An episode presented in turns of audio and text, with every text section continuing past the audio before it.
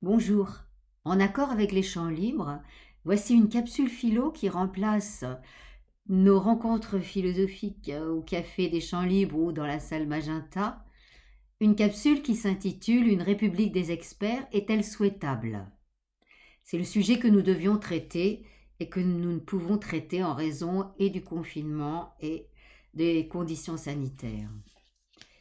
Alors cette question prend effet au moment où, pendant euh, le début de la pandémie, au printemps 2020, ont été créés, réunis un conseil scientifique, un conseil de défense et un comité d'analyse de recherche et perspective.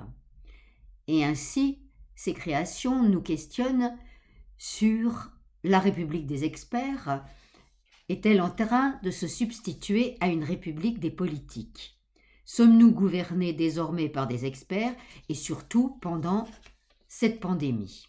Il faut faire un retour en arrière pour réfléchir à l'état contemporain et à ce que nous appelons République des experts.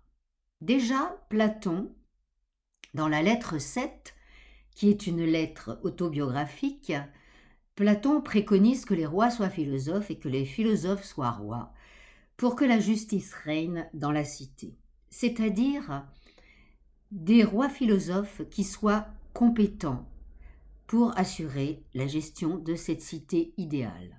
Mais dans les textes ultérieurs, Platon va un peu revenir sur cette ce vœu, ce souhait, car il voit bien que même un roi philosophe ne peut pas tout gérer, tout diriger, car il n'a pas forcément toutes les compétences et qu'en outre, le devenir des sociétés le devenir des cités pose des questions nouvelles auxquelles il est parfois difficile d'apporter une réponse politique. De même, Michel Foucault, quand il a analysé euh, l'Ancien Régime et euh, les sociétés de souveraineté, puis les sociétés de surveillance, évoquait, au fil du développement historique des États, l'arrivée d'experts, ce que Gilles Deleuze d'ailleurs a, poursuivi dans ses pourparlers de 1991 en parlant des sociétés de contrôle. Si le roi, ou le roi de l'Ancien Régime, les rois de l'Ancien Régime, géraient les sujets pour la mort, c'est-à-dire avec des lettres de cachet ou en les enrôlant pour la guerre, petit à petit, à partir de la Révolution française, sont nées des préoccupations vis-à-vis des citoyens, et notamment dès euh, la fin du XVIIIe siècle, le fait de créer des réserves de grains, des réserves de farine pour compenser euh, les années de disette et pour parer aux famines. C'est ainsi que la gestion politique, aussi ancienne que le pouvoir ou l'État, s'est malgré tout énormément développée à partir de la Révolution française et depuis 1960, la gestion politique tend à dominer l'idéologie. C'est une technique scientifique de gouvernement qui définit la société politique comme une machine à formuler les problèmes que les sociétés rencontrent et à calculer des solutions et des moyens de leur application. L'État contemporain se présente comme la structure totale de la société. Il opère une fusion entre trois niveaux constitutifs de la société, le domaine privé, l'activité économique et l'ordre étatique. Et ainsi l'État contemporain quadrille l'existence sociale, mais de fait provoque une suggestion accrue des individus. Comment s'est opérée cette fusion? Il faut remonter à la Première Guerre mondiale, où la maîtrise scientifique de la nature se concrétise en raison du développement des armes, du développement des laboratoires et des liens de plus en plus étroits qui se créent entre les sciences de la nature et l'industrie. La science, à partir de la Première Guerre mondiale, entre dans les forces productives. Les groupes scientifiques travaille avec les groupes industriels et la recherche de profit est évidemment à l'ordre du jour. Petit à petit, au fil du XXe siècle, dès les années 1940 aux États-Unis, mais plus tardivement après la Seconde Guerre mondiale en France, apparaît ce que l'on appelle le management. Et ce management se généralise. Le pouvoir réel va appartenir peu à peu à des techniciens supérieurs. C'est ce qu'on appelle la révolution managériale. Les financiers, les groupes industriels détiennent le pouvoir réel. Et on assiste à l'affaiblissement progressif de la haute politique et donc de l'idéologie. Les bureaux d'études et de surveillance vont accompagner les travaux des scientifiques et les travaux des groupes industriels. L'État devient un organisme de fonctionnement. Un peu comme un ordinateur, il reçoit des demandes, il reçoit des soutiens et il élabore des réponses à ces demandes. Si les spécialistes sont compétents en médecine, en défense, on peut se demander malgré tout si la règle scientifique est légitime par rapport aux citoyens et par rapport à la raison politique. Car euh, les contraintes objectives des experts s'imposent. Et la politique, finalement, la grande politique ou la haute politique ne produit plus que des décisions fictives. Le problème devant lequel nous nous trouvons est que des choix politiques des experts viennent à être considérés comme appartenant à la logique des choses, à une sorte de logique naturelle des choses. Or, il n'en est rien. Derrière les experts, il y a des groupes de pression, il y a des lobbies qui sont en conflit pour la domination et pour, évidemment, augmenter leurs profits. Idéalement, il faudrait qu'une république des experts permette que ces experts ne sortent pas de leur rôle de techniciens supérieurs avec les compétences qu'ils ont, et que les décisions qu'ils prennent fassent l'objet d'une large discussion civique. Mais là, nous nous trouvons face à une contradiction, car soit nous déléguons les décisions aux experts compétents sur un certain type de sujet ou de domaine, soit la large discussion civique se trouve minée par des incompétences et par des manques de connaissances relatives par rapport à un domaine.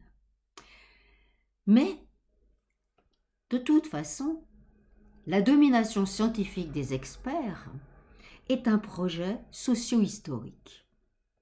Donc, il ne faut pas en être dupe. Nous sommes toujours dominés par la raison scientifique.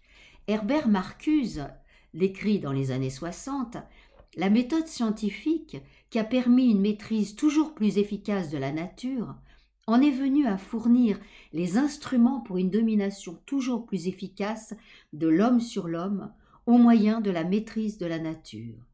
La technologie fournit l'absence de liberté de l'homme. Alors c'est une, une affirmation effrayante.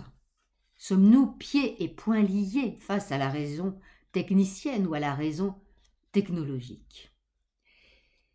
Michel Foucault parle également de biopolitique et d'administration des processus vitaux des citoyens, la gestion des naissances, la gestion des morts, la gestion de la santé, la gestion de la longévité, désormais appartiennent à l'État. Et ça, nous le constatons depuis la fin de la Seconde Guerre mondiale.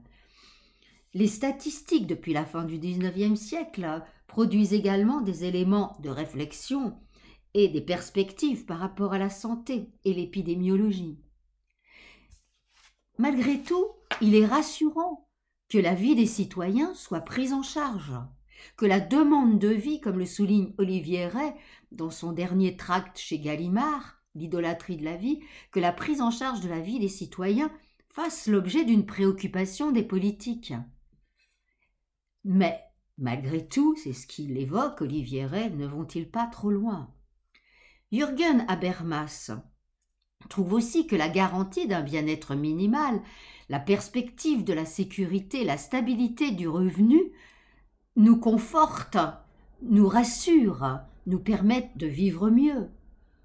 Mais les valeurs transcendantes anciennes qui couronnaient euh, l'État, c'est-à-dire Dieu dans la monarchie, la nation pendant la Révolution, ou la patrie, ou la République, s'effacent.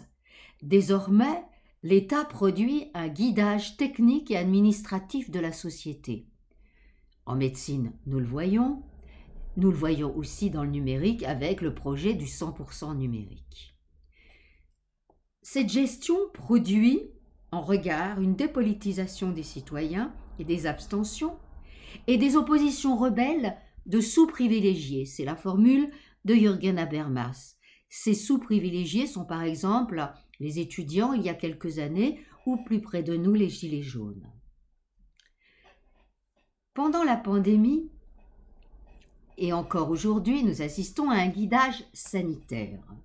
Les masques, les gestes, les clusters, les applications Covid, la question des cas contacts, du confinement, volontaire ou euh, imposé, Les prescriptions continuelles nous déçoivent, nous perturbent, parce que la gestion de la pandémie échappe aux gestionnaires de l'État, parce que le devenir, et ça c'est un terme de philosophie, euh, le temps qui passe produit des chaînes de causalité, des événements nouveaux auxquels les experts, les conseils scientifiques ne peuvent pas répondre immédiatement, ou s'ils répondent immédiatement, ils risquent évidemment d'être dépassés 24 heures ou 48 heures après. Comment maîtriser les chaînes de causalité?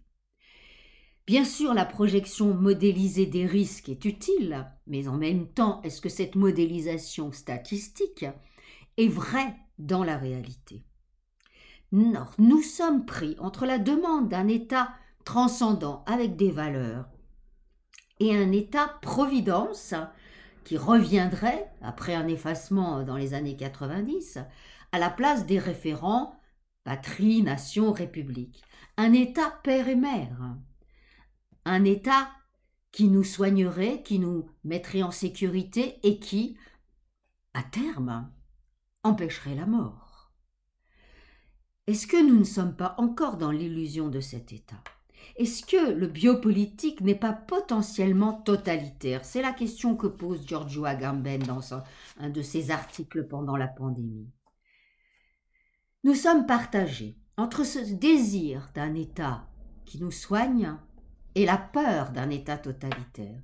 C'est vrai que la valorisation du soin, ce que les anglo-saxons appellent le care, représente un progrès par rapport au laisser mourir de nombre de sociétés par le passé et encore aujourd'hui. Mais malgré tout, nous nous sentons parfois étouffés par cet état, ce nouvel état-providence. Alors, comment se situer dans cette république d'experts qui se développe. Pour certains philosophes, il s'agit de revenir à une sorte de euh, pasteur-ministre, un, terme qui serait presque néo-testamentaire, un, un projet vital qui serait motivé par la conscience de la vulnérabilité des citoyens des citoyennes. Ainsi, l'éducation, la démocratie, la justice sociale seraient rapatriées dans le vital.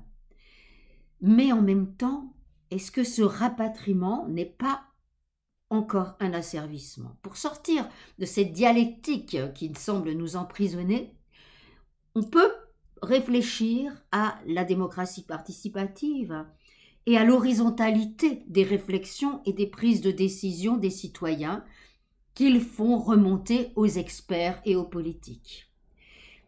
Si les experts laissent la place aux citoyens ou si les politiques laissent la place aux citoyens, ceux-ci seront-ils malgré tout assez informés?